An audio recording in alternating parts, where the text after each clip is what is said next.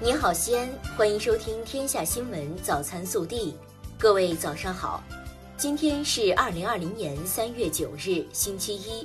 首先来看今日要闻。在三八国际劳动妇女节到来之际，中共中央总书记、国家主席、中央军委主席习近平代表党中央，向奋战在疫情防控第一线和各条战线的广大妇女同胞表示诚挚的慰问。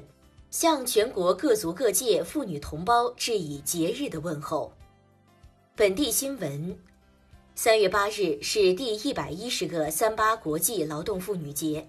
西安市妇联决定授予玛丽等十位女士西安市三八红旗手标兵称号，授予王兰等一百名女士西安最美女性称号。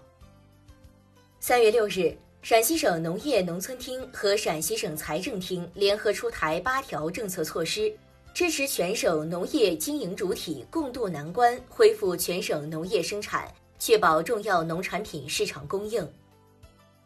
记者近日从市政府获悉，已修改完成的《西安市生活饮用水二次供水管理和卫生监督规定》将于四月一日起施行，其中明确。二次供水单位未按规定对其供水设施进行清洗消毒的，将处以五千元以上两万元以下罚款。三月五日上午，市自然资源和规划林业工作会议召开，会议明确，二零二零年全市资源规划和林业系统将重点做好开展房屋办证、历史遗留问题处置等多项工作。三月八日。记者从西安市轨道交通集团获悉，上周西安地铁客流呈现稳步上升态势。为进一步严防疫情传播，避免高峰期车厢乘客聚集，今天起，三十五个重点车站早晚高峰将实施客流控制，市民出行需预留充足时间。近日，新城大队辖区发生一起肇事逃逸交通事故。一名行人先被一辆车碰撞后，又遭四车碾压，导致行人死亡，其中三车逃逸。交警部门经过缜密分析，逐个击破，七十二小时破案，嫌疑人全部到案。暖新闻：八日早上，十七路驾驶员牛小霞带着九岁的女儿来到中医医院医务专线车内。用他们特别的方式为奋战在一线的医务人员送去花朵和祝福，希望大家过一个有意义的节日。牛小霞说：“疫情面前，我们虽然不能像医务人员那样奋战在一线，但是我们会做好自己的本职工作，让社会充满正能量，让世界充满爱。”国内新闻。国家卫生健康委医政医管局监察专员郭艳红八日表示，全国已有三百四十六支医疗队、四点二六万名医护人员抵达武汉、湖北，其中女性医务人员有二点八万，占整个医疗队的三分之二。巾帼不让须眉，在患者救治当中发挥非常重要的作用。全国妇联宣传部部长刘亚梅表示，将评选表彰五百名一线优秀女医务人员、三百名各条战线的优秀女性，授予他们全国三八红旗手称号，评选表彰两百个全国三八红旗集体。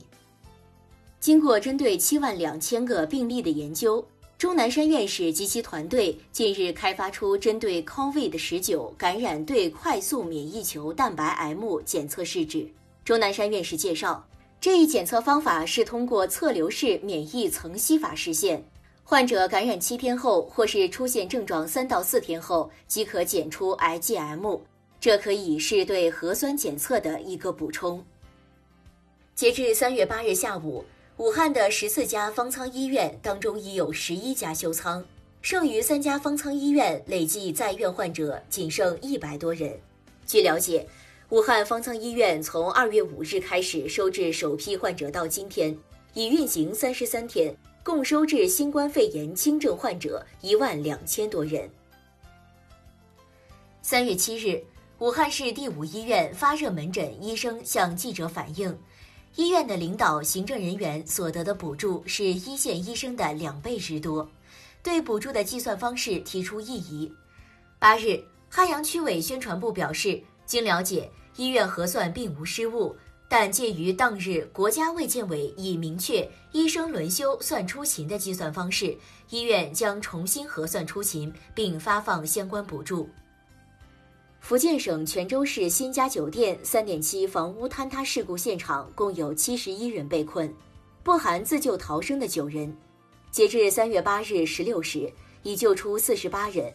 其中十人死亡，三十八人送医治疗，正在搜救的还有二十三人。目前，当地已经成立事故调查组，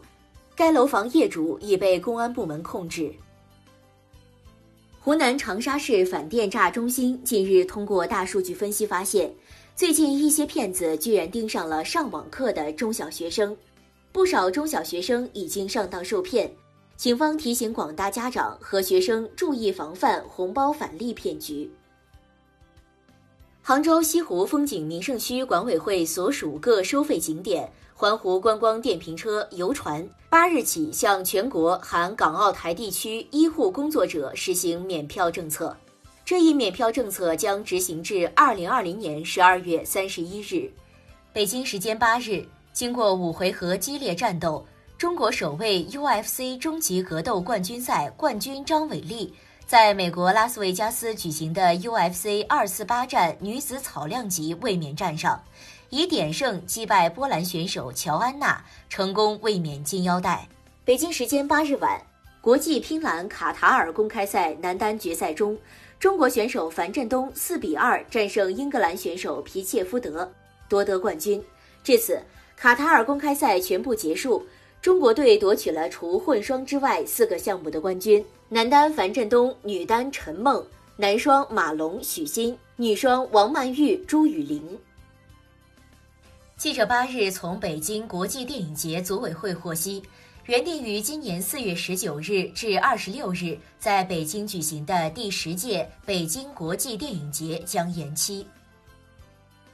继二月九日之后。超级月亮将于三月十日再次现身夜空，各地观测超级月亮最佳时间是三月十日的凌晨及晚上，最圆时刻出现在十日一时四十八分。如果天色晴朗，我国各地乃至整个北半球都可观赏到。热调查，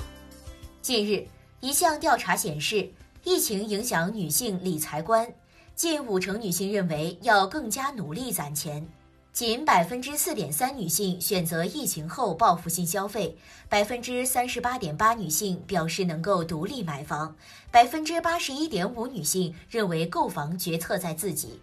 疫情结束后，你会报复性消费吗？更多精彩内容，请持续锁定我们的官方微信，我们明天不见不散。